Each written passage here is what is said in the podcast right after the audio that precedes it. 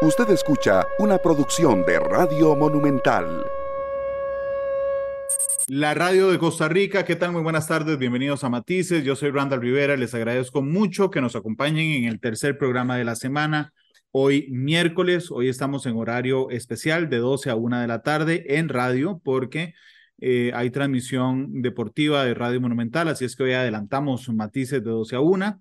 Eh, y también a través de la señal de Facebook en vivo de Noticias Monumental. Así es que muchas gracias por estar con nosotros. Pero además, esta noche saldrá, como todos los días, el programa en Canal 2 y una hora después de terminado el programa de hoy, eh, estará disponible en podcast en los servicios de Spotify, Google Podcast y Apple Podcast. Así es que muchísimas gracias por estar con nosotros. Hoy invité a don Fernando Sandí, es el presidente ejecutivo del CINART.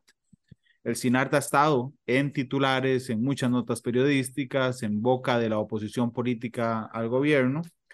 Y Matices está hecho justamente para ir encontrando cuáles son los matices de las diferentes partes de los conflictos, las polémicas, las narrativas de lo que se va montando. Así es que hoy le agradezco muchísimo a don Fernando Sandí porque quiero conocer su opinión de lo que está ocurriendo como jerarca del CINART. Don Fernando, bienvenido a Matices, ¿cómo le va? Hola, Randall, un placer eh, conocerte, estar en tu programa. Realmente eh, admiro mucho tu trabajo y, estoy a tus órdenes para lo que quieras preguntar. Muchas gracias y muy amable. Además, don Fernando, normalmente Matices cumple, cumplirá 10 años en marzo próximo. En estos nueve años y pico de entrevistas, hay varias formas de hacer entrevistas. Hay una que yo prefiero particularmente, que es como si fuera una cebolla donde usted le va quitando piel a esa cebolla hasta encontrar realmente el foco de conflicto o de elemento. Y eso creo que siempre nos permite ir entendiendo las cosas. Pero hoy renuncié a ese método, así que le voy a preguntar de una vez lo del fondo de una, eh, directamente.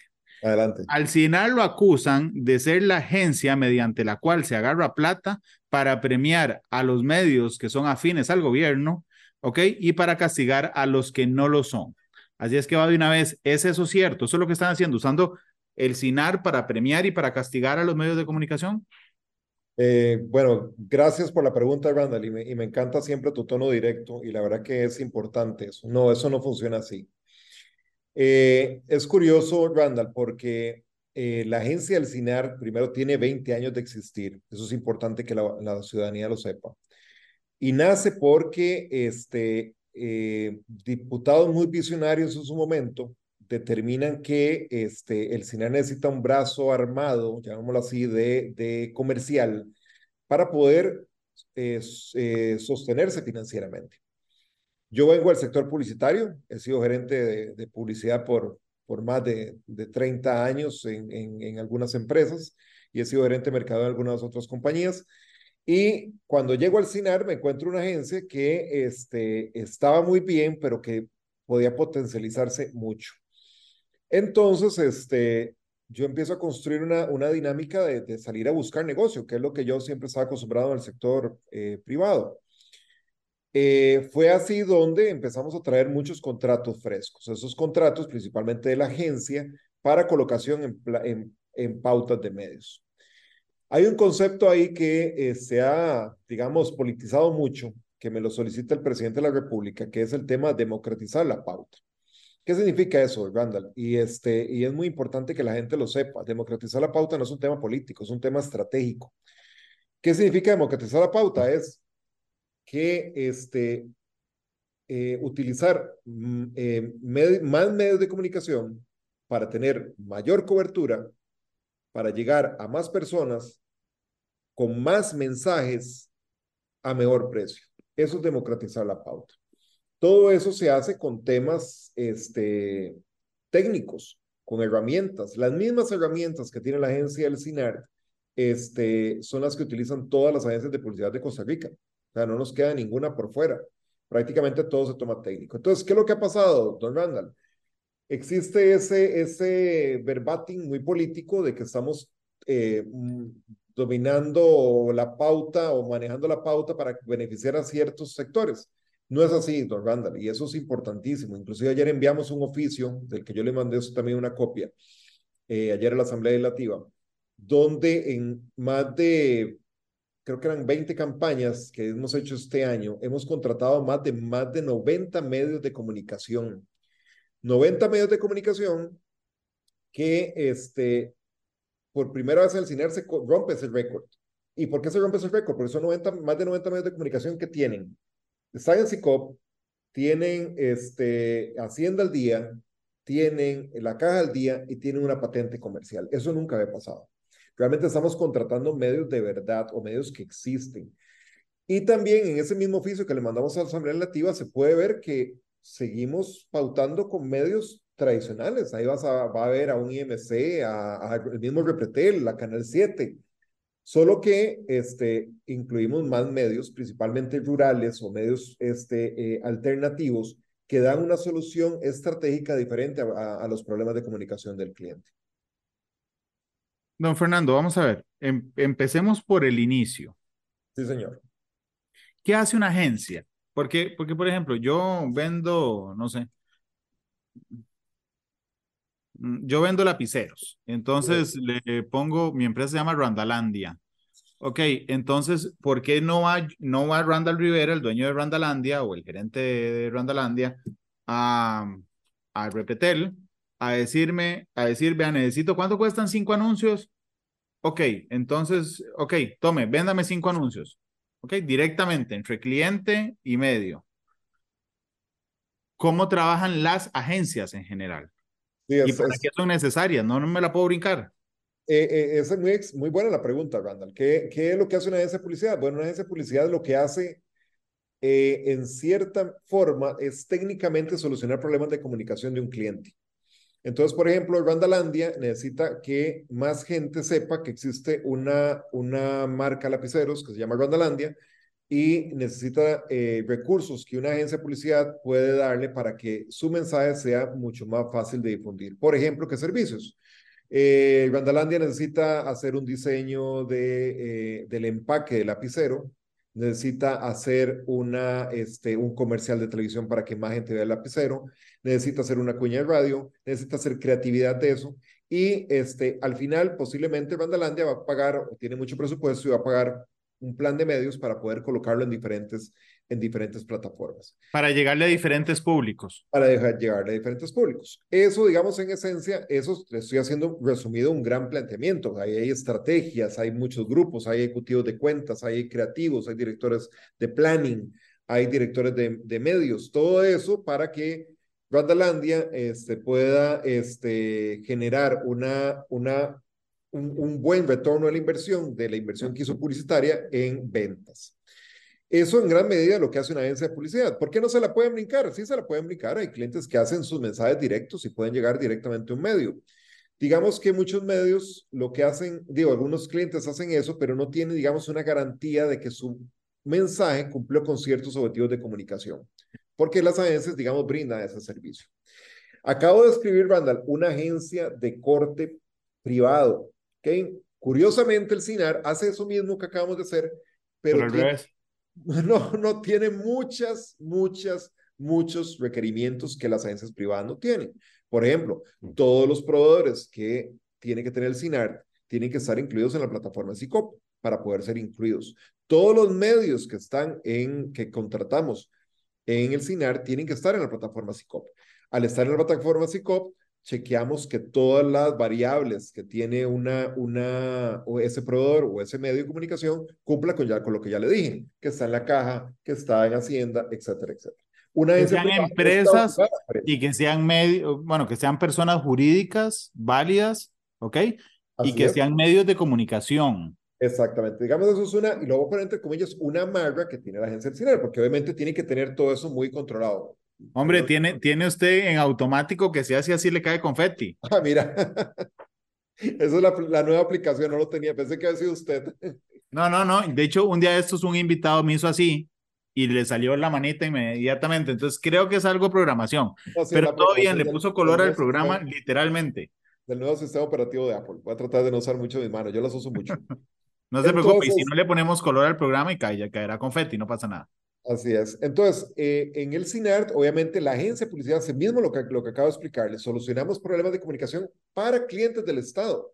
Son Por ejemplo, el INS nos dice, hágame una campaña de seguros y hacemos una campaña de seguros para prevención de accidentes. O el COSEBI nos dice, hagamos una campaña para, para hacer que las personas usen más cascos eh, en cuando usan motocicletas. O la, el Consejo de Salud Ocupacional nos dice, pónganse bloqueador en, en zonas de, de, mucho sol cuando va a hacer eh, cortar la caña o en ese tipo de cosas. O sea, realmente es la misma dinámica que le voy a decir. Tenemos problemas de comunicación que tienen los clientes estatales que solucionamos con, con soluciones creativas y con planeamientos técnicos como la planificación de medios. Pero prácticamente es eso, solo que el INSINAR sí tiene un poquito más de amagas. Claro, pero tiene otra importancia y es fundacional. Otro elemento particular que usted me lo comentó al inicio. Usted me dijo que los diputados, cuando crearon la agencia del SINART hace 20 años, con mucha sabiduría determinaron que necesitaban fondear. Bueno, esa no fue la palabra que usted usó, esa es mi interpretación. Necesitan fondear el SINAR, darle plata. Así es, bueno, es que curioso, Randall. El SINAR tiene tres fuentes de ingreso. La primera es la partida gubernamental, que todos los años viene disminuyendo. Es más, ya nos dijeron que el próximo año se reduce en 108 millones de colones. ¿Ok? Este, eso es como que le diga a un cliente de una privada, perdiste un cliente de 108 millones de colones. O sea, realmente acabamos de perder esa, esa cantidad. La otra forma de ingreso es la ley del 10%, que imagino que usted la conoce muy bien. Es que todas las instituciones del Estado están obligadas que en las partidas de comunicación y publicidad tienen que pautar o usar servicios del, del CINAR para poder invertir ese 10%. O sea, si este, el INS va a gastar 100 colones, 10 colones tiene que utilizar servicios y pauta en el CINART. ¿De acuerdo? Y la otra forma de ingreso es la agencia de publicidad, que hoy por hoy es la forma de donde entra más dinero para poder fondear el CINART. Y lo hace comisionando. Así es, correcto. Y es interesante, Randall, porque también mucha gente dice, es que el CINAR se ganó contratos por 8 mil millones de colones. No, en realidad eso así no es. Primero, esos números, esos números bastante absurdo porque lo usan mucho los diputados y eso es un número que va a tres o cuatro años. Nosotros, por ejemplo, hoy tenemos, eh, mañana, si Dios lo permite, nos da respuesta a la Contraloría General de la República por montos de cuatro mil millones de colones que tenemos pendientes contractualmente con clientes que nos contrataron este, con contratos subidos a SICOP para que la Contraloría ya nos dé el visto bueno. De esos 4 mil millones de colones, el SINAR por lo menos se va a ganar el 14.8% de comisión. Me explico, o sea, prácticamente todo se va a planes de medios, colocaciones que van a otros medios de comunicación para solucionar problemas de comunicación de marcas, que eso es importante, también se ha tratado de politizar mucho. Yo le he mandado este, y comunicación a los diputados de qué es lo que hacemos al final. Piensan que, no sé, no sé, algunos hasta me hace gracia porque no sé si piensan en el gobierno de don Rodrigo Chávez, la gente usó más casco eh, que, eh, para, eh, para salir en moto. El gobierno de Rodrigo Chávez, la gente este, se pone más bloqueador para poder salir en la zafra. O sea, eso creo que muchos piensan que sucede eso. Eh, y realmente se hace comunicación como se hace en una agencia privada, comunicación para solucionar problemas de comunicación de clientes y marcas estatales. Don, don Fernando, ¿y siempre se ha hecho así? O sea, perdón, siempre no, en los últimos 20 años se ha hecho así, porque hay una narrativa pública, ¿ok? De que es ahora que se usa la agencia del CINAR. Por lo tanto, la lógica más simple diría es que durante el gobierno de Rodrigo Chávez por ejemplo, colocar publicidad en medios cuesta 14.8% más caro que mm, si Limas contratara directamente con el medio, al pasar por la agencia del CINAR, tiene que sumarle una comisión del 14.8 y hay una narrativa muy fuerte de que eso solo se hace en este gobierno y no pasaba antes, pero eso me choca directamente por cuando usted me dice que tiene 20 años de existencia la agencia. Así es, bueno, Randall, esa pregunta es increíble. Vea, yo mandé a hacer esto, se lo mandé a hacer una copia digital. Se llama el ABC del CINAR, cualquier persona puede descargarlo en cinardigital.com. Eh, aquí yo, con, con, mi equipo legal y mi equipo asesor, empezamos a recuperar varias, varias preguntas que salían la prensa y les dimos respuesta. Me llama la atención porque muchos diputados parece que no lo han leído y hay muchas respuestas a preguntas que ellos hacen. En la página 53, Randall, usted va a poder ver que dice, ha existido anteriormente una directriz de gobierno para contratar los servicios del CINAR SA y su agencia RTN Publicidad directamente. Sí, mediante la directriz número 23-H de fecha 2 de marzo de 2015, denominada sobre la eficiencia, eficacia y transparencia de la gestión presupuestaria y la administración pública, se estableció un privilegio de contratación con el SINAR al ejecutar las subpartidas 131 información y 132 publicidad. Don Guillermo Solís mandó una directriz para que todas las empresas del Estado pautaran por la agencia de publicidad, cosa que no ha hecho don Rodrigo. Don Rodrigo lo que más ha prevenido es que se cumpla en la ley del 10%, pero la agencia existe y la han utilizado diferentes gobiernos. ¿Qué es lo que sí yo siento viendo data que he notado? Que se hacía menos técnico como lo estamos haciendo ahora. Es la primera vez, Randall, que un publicista ejerce el puesto de presidente del CINER. Es la primera vez que una persona que ha sido gerente de agencias de publicidad ejerce la presidencia del CINER. Yo he tratado de traer todo ese conocimiento a que se haga mucho más técnico todo. Le digo, o sea, hemos triplicado los negocios que traímos y que la agencia estaba realmente, para mi parecer, un poco dormida, porque realmente ejecutaba, pero podía ejecutar más. Y todo, lo primero que dije fue a mi departamento legal, ¿qué puedo salir a buscar negocios de forma obviamente legal? Usted puede hacer todo esto, y eso es lo que hicimos. ¿Por qué cree Randall que mucha gente se paró de uñas para decir, pero qué raro, esta gente no hacía nada. Yo lo que siento en Randall, y si me lo permito usar palabras muy coloquiales, nos están castigando porque salimos a trabajar, porque salimos a buscar el ingreso para poder sostener el CINAR.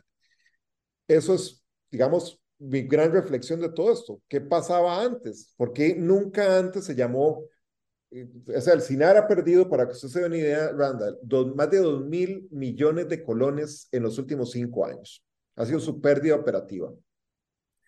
Y ningún diputado ha llamado a ningún presidente ejecutivo a comparecer por eso.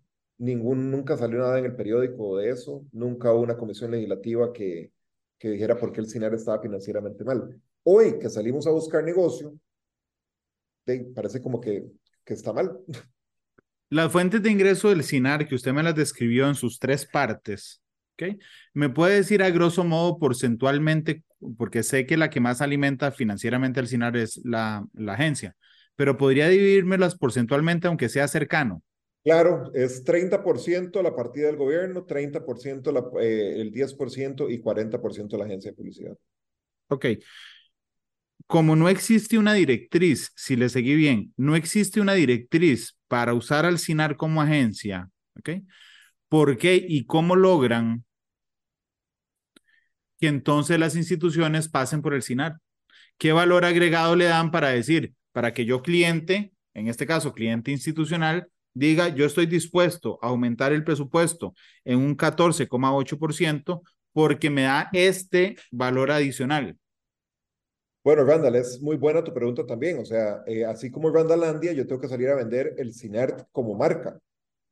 Este, y la verdad es que el CINERT es la único, si, lo veo CINAR como, como todo, en la agencia del CINAR, la única agencia del país que tiene un canal de televisión, una estación de radio, equipos de alta tecnología para poder hacer podcasts, para poder hacer programas, para poder hacer... Entonces, realmente yo he salido con una dinámica muy diferente a las instituciones y no solamente te puedo ofrecer el tema de, publicidad, contenido, creatividad, diseño, creación de, de, de logotipos, líneas gráficas, planes de medios, sino que también puedo tener programas de televisión, puedo tener este, este contenido para poder difundir las marcas de los espacios.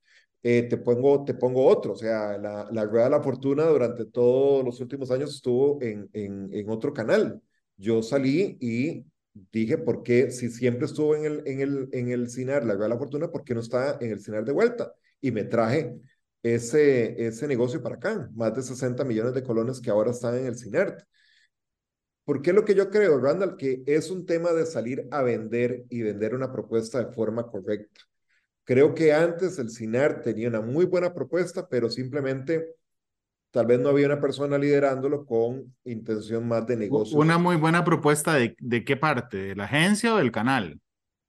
Primero, de la agencia como factor de negocios. O sea, creo que no había, o sea, siempre, creo que yo, la posición del presidente ejecutivo del cine era como muy política, no tanto comercial.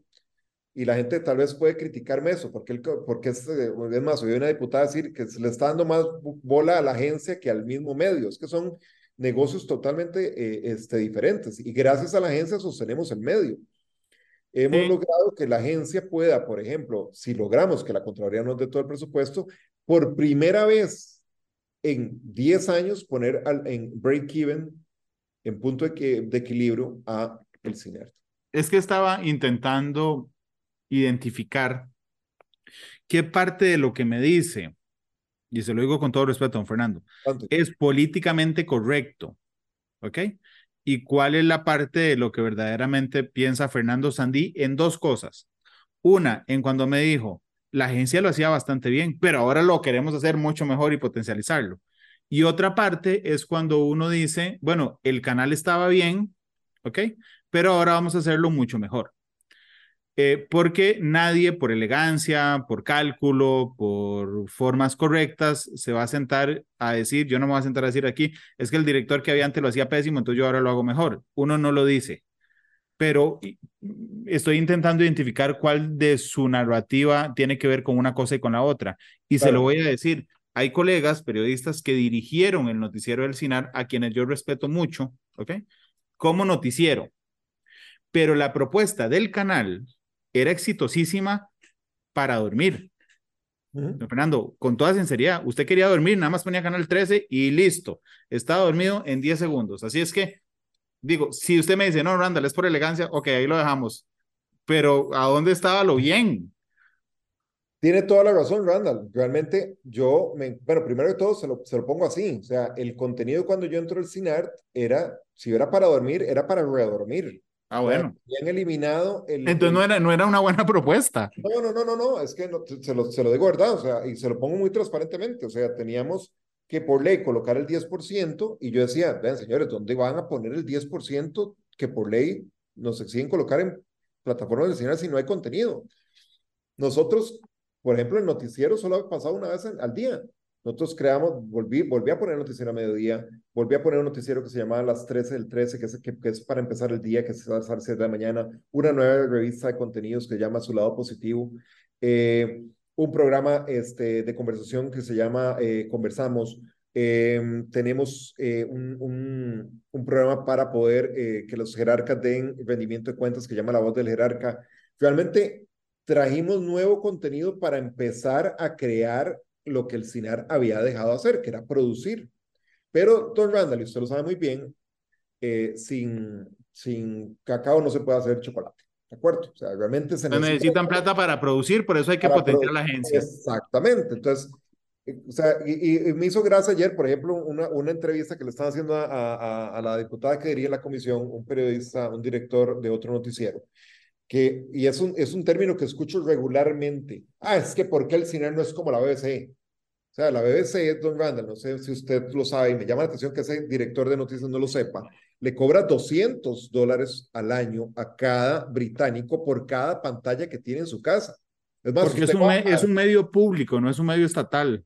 Así es, exactamente. Entonces, la gente va a, a, su almacén de electrodomésticos cuando saca su televisor Ahí mismo le dicen, sí, don Randall, ¿dónde vive usted? Ah, usted vive en Cartago, sí, que su dirección exacta, sí, sí, su tarjeta de crédito. ¿Y para qué es eso? Ah, porque ya le va a llegar el cobro de su eh, pago por la BBC. O sea, la gente piensa que uno no, no, no, no, o sea, yo quisiera ver a los diputados planeando un presupuesto, digo, una, una, una ley donde cada costarricense va a pagar por ver una programación que, como dice usted, lo pueda llegar a dormir.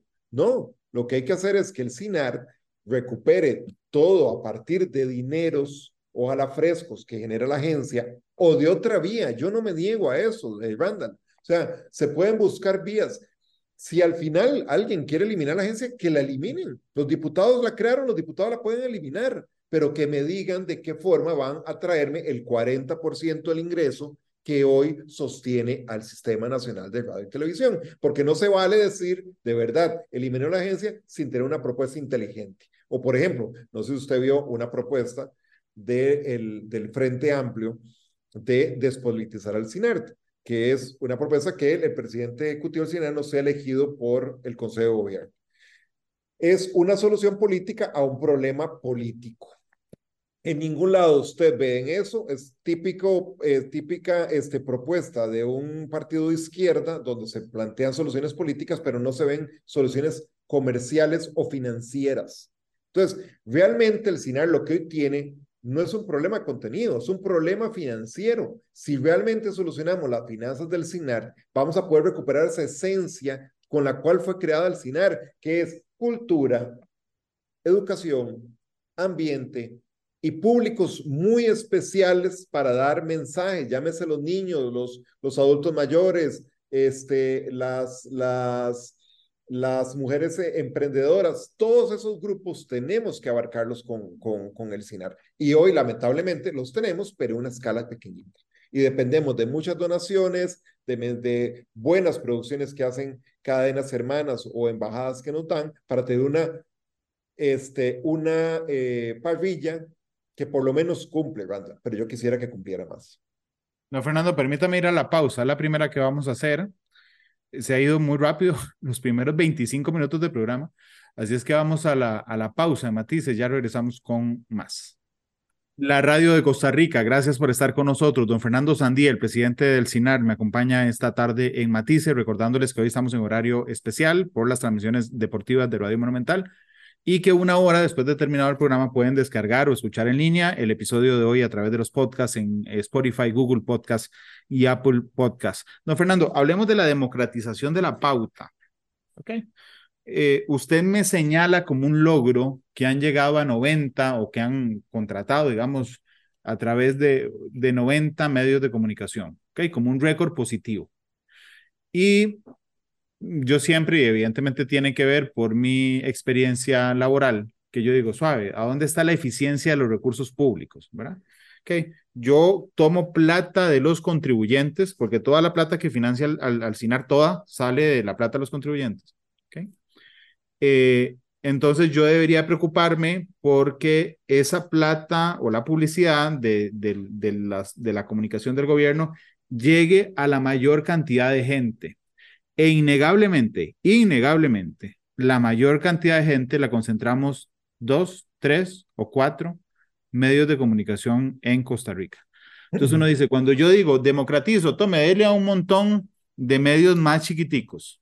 Estoy realmente haciendo un uso eficiente de, del presupuesto y del aporte de los contribuyentes o debiera concentrarme en, ya, y es que, es que a usted lo ven un millón de veces más que al otro, entonces lo más eficiente es darle al millón de veces más.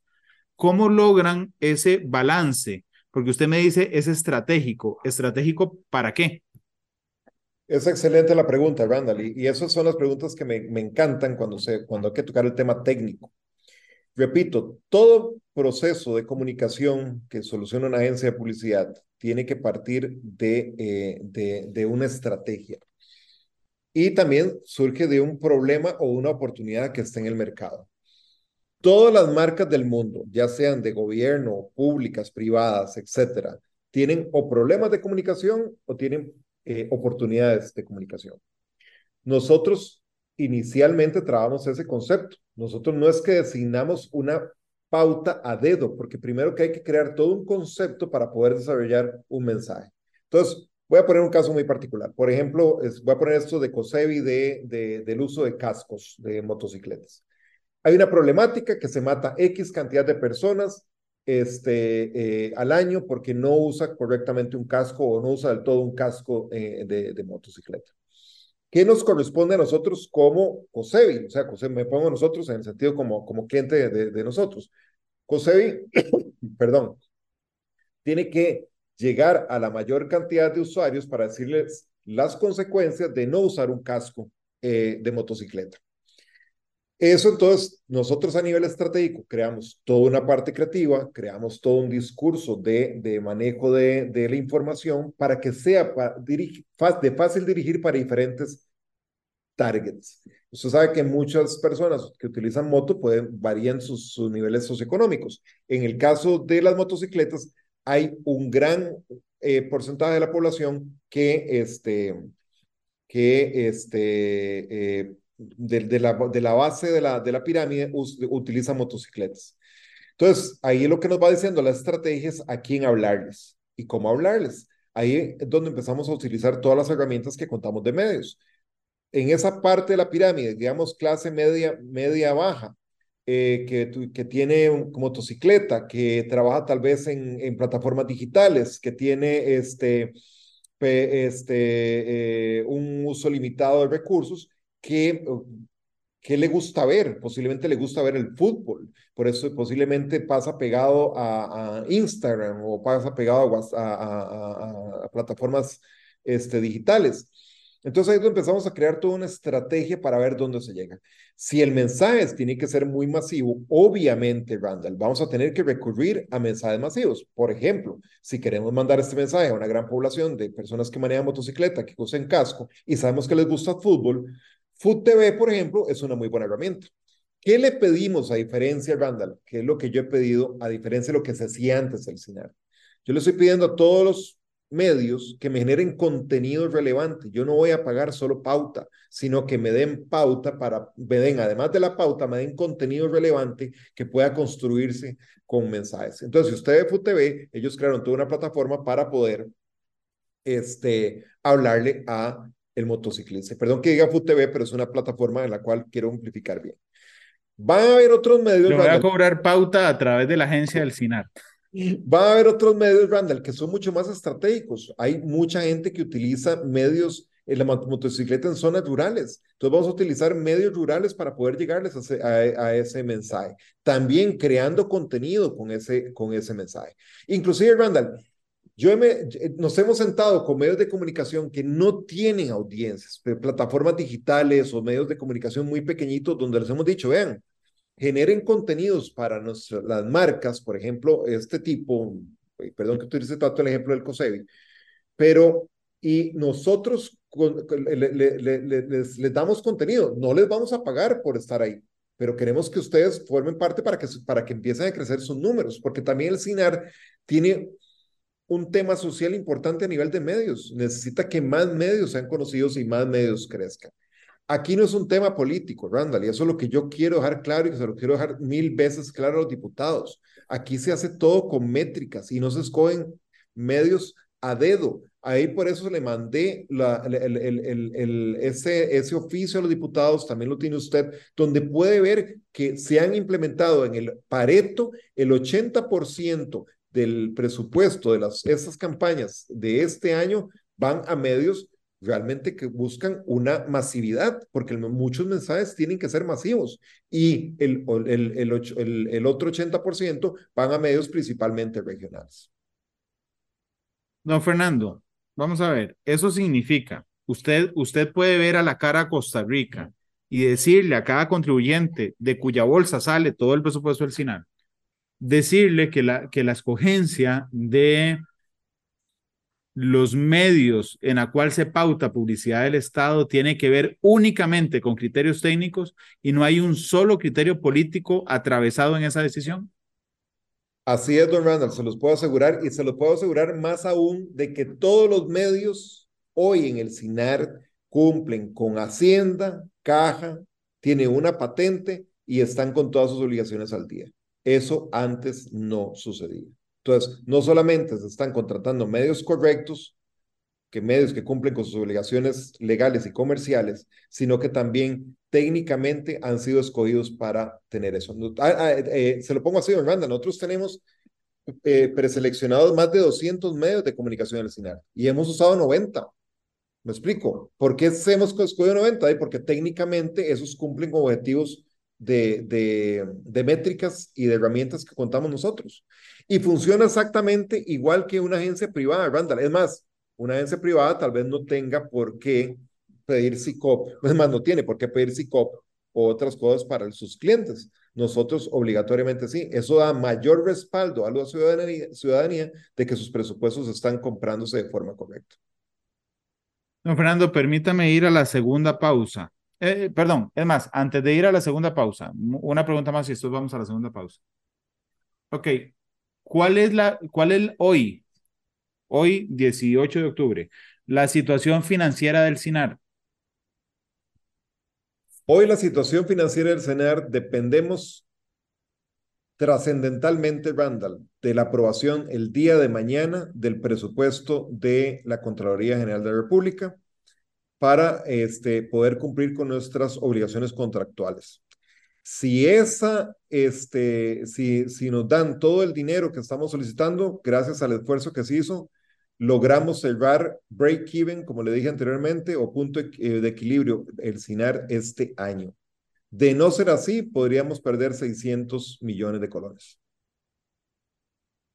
Ahora sí, permítame ir a la pausa comercial y regreso con el último bloque. Nos quedan ocho minutos, nueve minutos de programa nada más. Así es que vamos a la pausa, ya regresamos con más de Matices. La radio de Costa Rica, muchas gracias por estar con nosotros. Estamos en Matices, en el bloque final de hoy, 18 de octubre. Don Fernando Sandí, el presidente del SINAR, me acompaña. La última pregunta que le hice en el bloque anterior es cuál era la situación financiera. Es complicada en el SINAR. Ok, de cara a esto, ¿y qué sigue para el, para el canal del Estado? ¿Qué, sigue? Digamos, la, la, la, la, proyección es buena. ¿De dónde van a agarrar para producir mejor contenido no somnífero? Don, don Fernando, si no hay cacao, pasa el chocolate, usando su frase.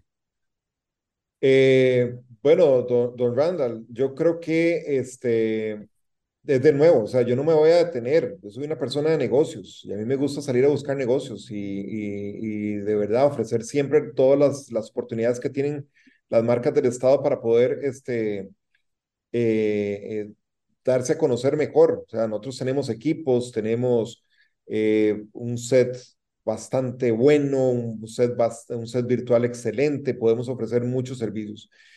Pero el problema de, de ofrecer servicios y salir a vender es que lamentablemente si no cambiamos esa percepción que tienen los diputados principalmente o algunos medios de comunicación de que el SINAR está utilizando esto con fines políticos, va a ser muy difícil hacer que el SINAR crezca.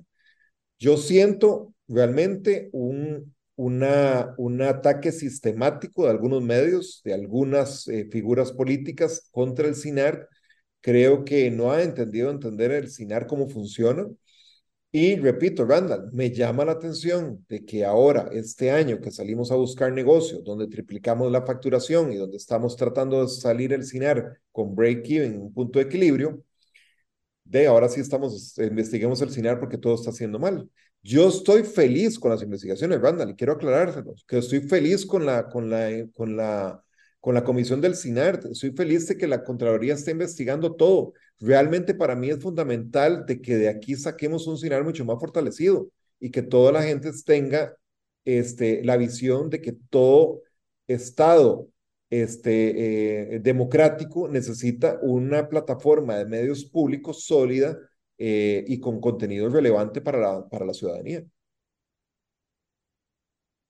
¿Cuál es, según su criterio, porque digo, la respuesta más fácil a la pregunta que voy a plantear es pregúntele a ellos.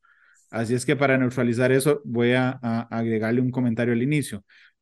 ¿Usted cuál cree que es la verdadera motivación entonces de los cuestionamientos voraces, voraces, que se le hacen en este momento al CINAR, don Fernando? Eh, sinceramente, Randall, creo que eh, muchos piensan que tocamos una, una fuente de ingresos que alimentaba medios de comunicación este, tradicionales, que estamos utilizando el CINAR para hacer contenido político, que estamos utilizando el CINAR para crear estrategias de mercadeo para plataformas eh, partidarias. Y, y, realmente no hay nada más lejos de eso. Randall. O sea, yo vine aquí al CINAR muy ilusionado para poder este, transformar un, un, unos medios muy pasivos, muy poco dinámicos y que al ser una empresa, que eso es importante, Randall, somos una empresa en libre competencia debe de saber competir y debe de saber ir a buscar negocios, debe tener contenido de calidad para que más gente lo vea, debe tener mejor este, propuestas en la radio para que más gente la escuche. Realmente eso es lo que a mí me preocupa, que la gente crea que en el CINAR estamos, eh, no sé qué planes maléficos estamos creando y realmente es lo más lejos de la realidad. Y insto, utilizo tu plataforma, Randall, para nuevamente invitar a los diputados, a todos los diputados, para que vengan al CINAR. No viene un diputado acá desde hace, según me dicen, desde hace más de cinco años. Entonces, más que bienvenidos para enseñarles el CINAR. Y a futuro, más allá, digamos, de la administración de don Fernando Sandí como presidente del CINAR, hacia futuro, conforme pasen las décadas, ¿a cuál modelo cree que deberíamos migrar? Porque a mí realmente me, me llama mucho la atención el sistema, por ejemplo, de la radio pública estadounidense, ¿verdad? O de la BBC, que efectivamente son medios públicos, no estatales. Lo, lo resumo. No es el gobierno o el Estado el que sostiene esos medios, sino la gente, los contribuyentes. Eso en buena lid, digamos, los libra de las presiones y vaivenes que tienen que ver con el control político y son de la gente. Yo hace muchos años dije, mira, este, porque alguien me lo, algún extranjero amigo me lo preguntó y yo dije, no, no es público, es estatal, que es diferente. ¿Cuál cree usted a futuro deberíamos, debería ser el modelo para el CINAR, don Fernando? Eh, Randall, eh, primero de todo tenemos que eh, estar claros, y creo que usted muy bien lo sabe, que ahora las plataformas digitales mandan. O sea, nosotros no podemos seguir pensando en la televisión como la conocieron nuestros abuelos o la radio como la conocieron nuestros papás. Eh, es, es, un, es un chiquito mío, debo, debo decirlo, y me siento muy orgulloso de eso. Crece a pasos de gigante, casi 20 mil usuarios eh, nuevos por mes sin meterle un 5 de, presupuesto porque no tenemos nada. Pero es la plataforma donde yo hoy puedo ver televisión, radio, noticias, deportes de, de, del Estado, temas estatales. Por ahí debería ir, don Randall. O sea, nosotros deberíamos empezar a generar contenido digital que salga en redes, en redes, en plataformas digitales para después pasarse a los medios tradicionales. Yo siempre cuento la anécdota, cuando a mí me nombran presidente ejecutivo, este, le digo a mi hijo, ponga el 13 para que me vean. Mi hijo de 19 años era como decirle, ¿cómo? ponga 1.13 en el teléfono, digo, el televisor, ni siquiera sabía dónde estaba el, el canal 13. Y es a esos targets, Randall, que hay que llegarles. Y usted mejor que nadie lo sabe. Si hoy no le llegamos a mi hija que tiene 18 años y a mi hijo que tiene 20, ¿qué es el CINAR? el CINAR va a estar ni siquiera por un tema de diputados, ni por un tema político, ni por un tema de mal contenido, simplemente va a desaparecer porque la gente no lo va a poder encontrar nunca. Don Fernando, le agradezco muchísimo que nos haya acompañado hoy. Ha estado muy interesante la, el matiz de la opinión del presidente ejecutivo del CINAR. Así es que muchas gracias, don Fernando. Don Randall, un placer siempre.